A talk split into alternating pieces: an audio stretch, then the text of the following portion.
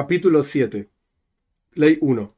Una persona que chismorrea, anda diciendo chismeríos de sus prójimos, transgrede un precepto prohibitivo, como está escrito, no andarás, Rajil, ahora traduzco, en tu pueblo.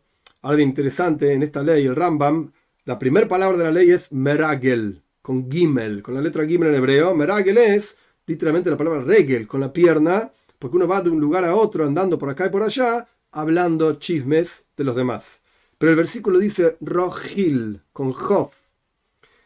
Las letras en hebreo son muy particulares y sin entrar en todos los detalles, la Job y la Gimel, por cuanto vienen del mismo lugar en la boca, cuando la persona las pronuncia, se intercambian entre ellas.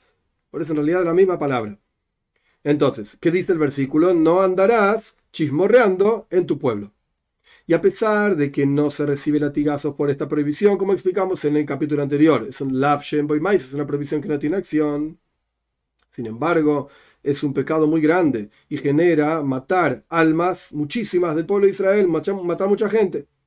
Esto tiene que ver con la historia de Doyeg, que Doyeg o Adoimi habló mal de los Koyanim, de los sacerdotes que estaban protegiendo, según él, al rey David. Entonces Shaul terminó, el rey Shaul terminó matando montones de Koyanim por el chismorreo de Doyeg. Por lo tanto, viene en el versículo junto con esta prohibición de no andar chismorreando, etc., dice no te pares sobre la sangre de tu prójimo. Andá y estudia y aprende lo que pasó con Doyeg o Doimi. Justamente en el libro de Shmuel Aleph, en el primer libro de Shmuel, el, el capítulo 22, versículo 23. 2. ¿Qué significa rajil? ¿Qué significa chismerío? Es una persona que dice cosas y va de uno a otro y dice, así dijo fulano. Y así y así escuché sobre Mengano. Y a pesar de que sea verdad, sin embargo está destruyendo el mundo. Y hay un pecado mayor que este todavía, muchísimo más, y también está incluido dentro, dentro de esta prohibición. Se llama la Shona Ra, traducción literal, mala lengua. ¿Y eh, de qué, se, de qué se trata esto? Una persona que relata la desgracia, el desprecio de otra, de su prójimo, a pesar de que está diciendo la verdad. Entonces, una cosa es regilut. Regilut significa chismerío. Chismerío quiere decir, escuché esto, vi aquello, etc. Aunque sea verdad. Otra cosa diferente es la shonarra, mala lengua, donde uno está hablando algo malo de la otra persona, aunque sea verdad, pero es algo negativo. Pero aquella persona que dice mentiras, este se llama Motzi Shemra, quien está difamando a su prójimo, porque aquí está hablando mentiras. No son verdad. Los dos casos anteriores son verdad. Pero la persona que, es Baal la Shonara, aquella persona que habla esta mala lengua, es aquel que se sienta y dice, así hizo fulano, y así y así eran sus padres, y de tal y cual manera escuché sobre él, y dice cosas de desprecio. Y sobre esto dice el versículo, que Dios recorte todos los labios suaves, labios que hablan grandezas en los salmos, pero se refiere a la shonara, mala lengua. Tres, dijeron nuestros sabios, tres transgresiones se cobran de la persona en este mundo y no tiene porción en el mundo por venir. Idolatría, relaciones prohibidas y asesinato. Y a, su vez, dijeron nuestros sabios, el la shonara, la mala lengua, es comparable con todas ellas juntas. Y más, dijeron nuestros sabios, toda persona que relata mala lengua es como si estuviese negando lo principal, o sea, negando a Dios, como está escrito. Ellos dicen, según su lengua, vamos a fortalecer nuestros labios junto con nosotros. ¿Quién es Señor sobre nosotros? Vamos a decir lo que queramos, total, no hay Dios. Dios libre guarda. Y también dijeron nuestros sabios, hay tres personas que la mala lengua mata. El que lo dice, el que lo recibe y aquella persona sobre quien se relata. Y aquella persona que recibe, o sea, que pone el oído para escuchar la shonara, mala lengua, es más grave todavía que quien dice esa mala lengua. 4. Y hay palabras que son avak la shonara, polvo de la mala lengua, que no es literal, pero es algo muy parecido. ¿Cómo funciona?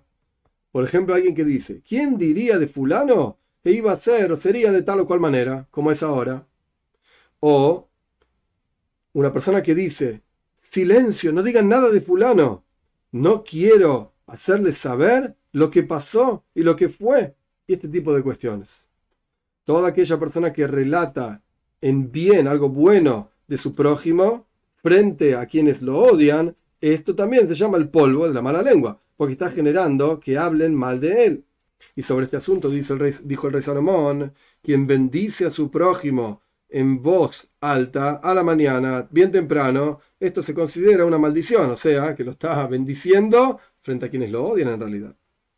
Porque de algo bueno que surgió, que esta persona dijo sobre, este, sobre fulano, surgió al fin y al cabo algo malo.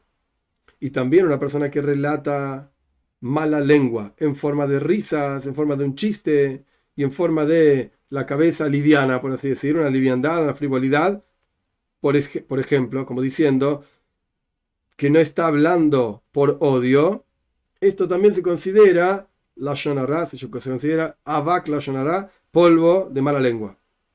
Y esto es lo que el rey Salomón dice con su sabiduría, que como jugando una persona está tirando flechas, y esto es literalmente muerte. Y dice, ay, pero yo estaba jugando. Esto está en Mishlei, en el capítulo 26, los versículos 18, 19, etc. Y también una persona que habla la mala lengua, en forma de engaño. Y, por ejemplo, quien está hablando libremente, sin tener intención particular de hablar de un asunto en particular, como quien no sabe que esto que está hablando es la Ra. Oh, no sabía que no se podía decir esto. O cuando la persona lo advierten y le dicen, hey, no podés decir esto, responde, yo no sabía que esto es mala lengua o que estas eran las acciones de fulano. 5. Es lo mismo una persona que habla la shonara, mala lengua, frente a su prójimo o no frente a su prójimo. Y es lo mismo esto que quien relata cosas que generan que otros la pasen mal. El ejemplo que se da es de Rabbi Yehuda Ben Geirim, que relató cómo Rabbi Shimon habló mal de los romanos. Y al final los romanos salieron a perseguir a Rabbi Shimon, etc. Si estas palabras fueron escuchadas de boca en boca una persona a otra persona para hacer daño a su prójimo en cuerpo o en dinero, e incluso para hacerlo sufrir al otro o para hacerle dar miedo al otro, esto se llama la shonara, se llama mala lengua igual. Y si estas palabras fueron dichas frente a tres, o sea, si la persona misma involucrada relató su propia historia, a mí me pasa esto, conmigo mismo, digamos, en detrimento de sí mismo, frente a tres personas, entonces esto ya está escuchado y es conocido. Quiere decir, ya no es la Yonará. Yo mismo estoy diciendo, no es mala lengua, yo mismo estoy diciendo que sobre mí, que soy esto o aquello. Todo el mundo lo sabe ya. Y si una de estas tres personas que escucharon el relato de boca de la persona misma a quien le pasa esto, no que alguien habló de otro, sino yo mismo estoy diciendo sobre mí mismo tal cosa, si una de esas tres personas relató esto otra vez, esto no se llama la Yonará, no se llama mala lengua, porque en realidad estás relatando lo que la persona mismo dijo sobre sí mismo. Siempre y cuando no tenga una de estas tres personas que contó y relató frente a los demás, no tenga la intención de que el rumor, digamos, se haga famoso y se revele más de lo que ya está revelado. 6.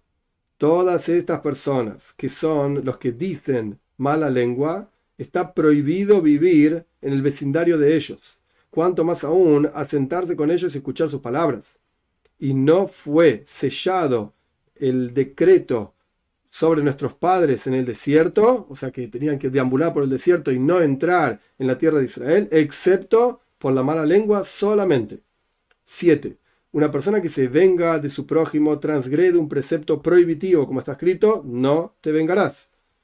Y a pesar de que no recibe latigazos por esto, como ya explicamos, Boymais es una prohibición que no tiene acción, sin embargo es una característica mala, muy mala, sino que es adecuado que la persona, traducción literal, ma'avir al midoisa, haga pasar sus cualidades, o sea, deje pasar, lo deje pasar, vaya más allá de su propia bronca y enojo y no se venga. Y no solamente en este caso particular, sino sobre todos los asuntos de la vida, la persona debe dejarlos pasar porque todo, frente a aquellas personas que entienden, todo lo que ocurre en la vida, frente a los que realmente entienden, es vanidad y vaciedad y no, no, corresponde que la persona se vengue sobre estas cosas. ¿Qué significa la venganza? Si vos le dijiste al otro, préstame tu hacha, y el otro te dijo, no te la presto, al otro día, el otro necesita un hacha, y el otro viene y te dice, préstame tu hacha, y vos le dijiste, no te la presto, así como vos no me la prestaste ayer. Esto se llama venganza. Solo que cuando el otro, el prójimo, venga a pedirte el hacha, dásela con el corazón pleno y no le pagues como el otro te pagó. Y este tipo de cuestiones. Y así dijo el rey David con sus buenas características eh, eh, emocionales, espirituales. ¿Acaso yo pagué a aquellos que hicieron paz conmigo con el mal? ¿Acaso no voy a salvar a aquellos que me hicieron el daño gratis? ¿Por nada? En el Salmo 7. 8. Y también la persona que guarda rencor a alguno de los judíos está transgrediendo un precepto prohibitivo, como está escrito. No guardarás rencor con los hijos de tu pueblo. ¿Qué significa el rencor? Reuben le dijo a Shimon, alquilame esta casa o alquilame, prestame este toro. Y Shimon no quería. Después de unos días vino Shimon a Reuben y le pidió de él o que le alquile algo y Reuben le dijo, toma, acá está, yo te lo presto y no soy como vos. No te voy a pagar como tú me pagaste con tus acciones. Una persona que hace esto está transgrediendo la prohibición de no guardar rencor, sino que tiene que perdonar la cosa en su corazón y no tiene que guardar rencor. Todo tiempo que la persona guarda rencor y lo recuerda, puede ocurrir que la persona se vengue. Por lo tanto, la Torah es estricta sobre el rencor, o sea, sobre la prohibición de rencor, al punto tal que la persona tiene que borrar el pecado del otro hacia uno de su corazón y no recordarlo en absoluto. Y esta es la cualidad, la característica adecuada a partir de la cual puede ocurrir que se sostenga Ishuva Aretz, toda la tierra entera, el asentamiento de la tierra, y los tratos y negocios entre los seres humanos unos con los otros.